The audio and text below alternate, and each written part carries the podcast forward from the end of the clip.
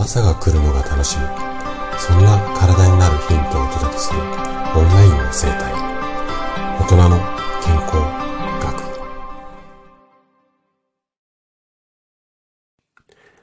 おはようございます。高田です。今日は症状の講義でまたね頭痛シリーズをお届けしていくんですが今日からはね食事だけで解決しない頭痛の対策。こんなね、大きなテーマでお話をしていきます。食事だけではね、あなたの頭痛の悩みって完全に解決することは難しい場合もあるんですよね。で、これまで散々こう食事で頭痛を楽にしましょうって話をしてきて何言ってんだよお前って思われるかもしれないんですが、食事だけを治せば全く OK っ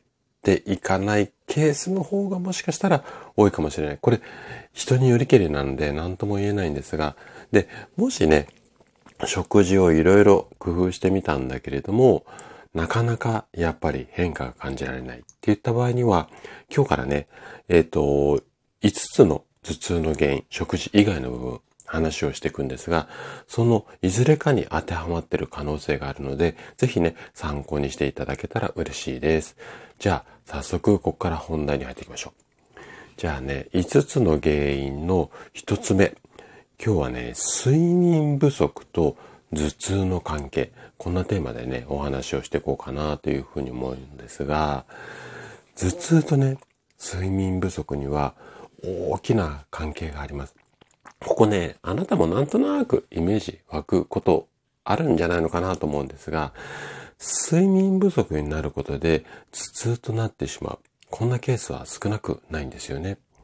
で、そもそも睡眠っていうのは、あなたの体と脳、脳みその脳ですね。脳をリセットする、まあ、スイッチっていうかボタンなんですよ。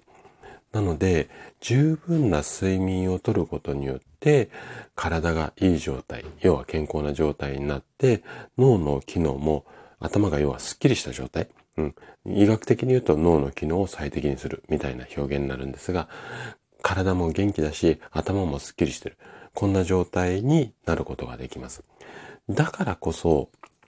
睡眠不足になると体も調子悪くなるし、脳もスッキリしづらくなって、で、結果、頭痛になってしまうんですよね。で、例えばなんですけれども、十分な睡眠をとらない、こういう状態が続いてしまうと、脳への血流、血の流れがね、悪くなってしまうんですよ。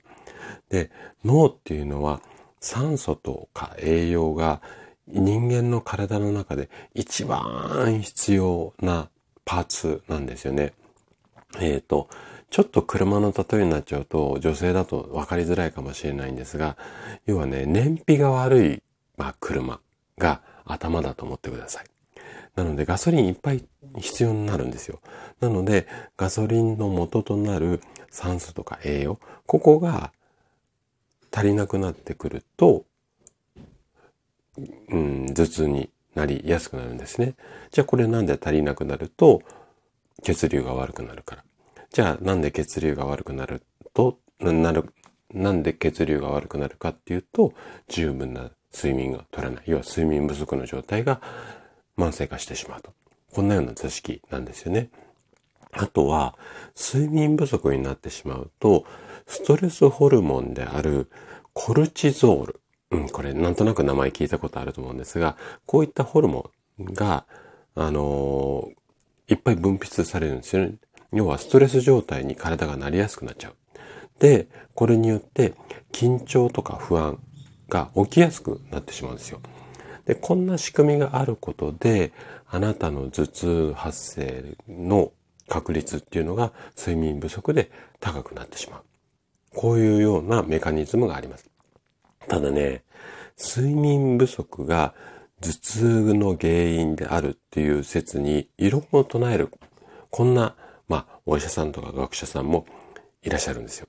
この方たちの主張とすると、睡眠不足だけが頭痛の原因であるって言い切れないから。まあ、その通りなんですけどね。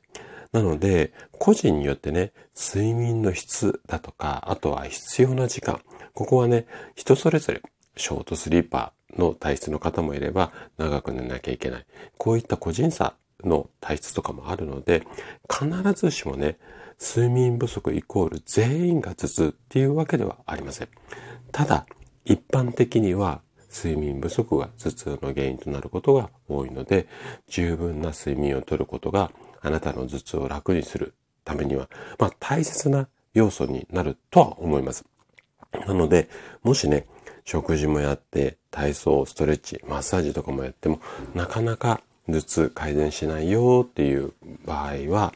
まずは十分な睡眠、こんなことを意識してみてはいかがでしょうか。はい。ということで、今日も最後まで聞いていただきありがとうございました。今日の話がね、あなたの健康のヒントになれば嬉しいです。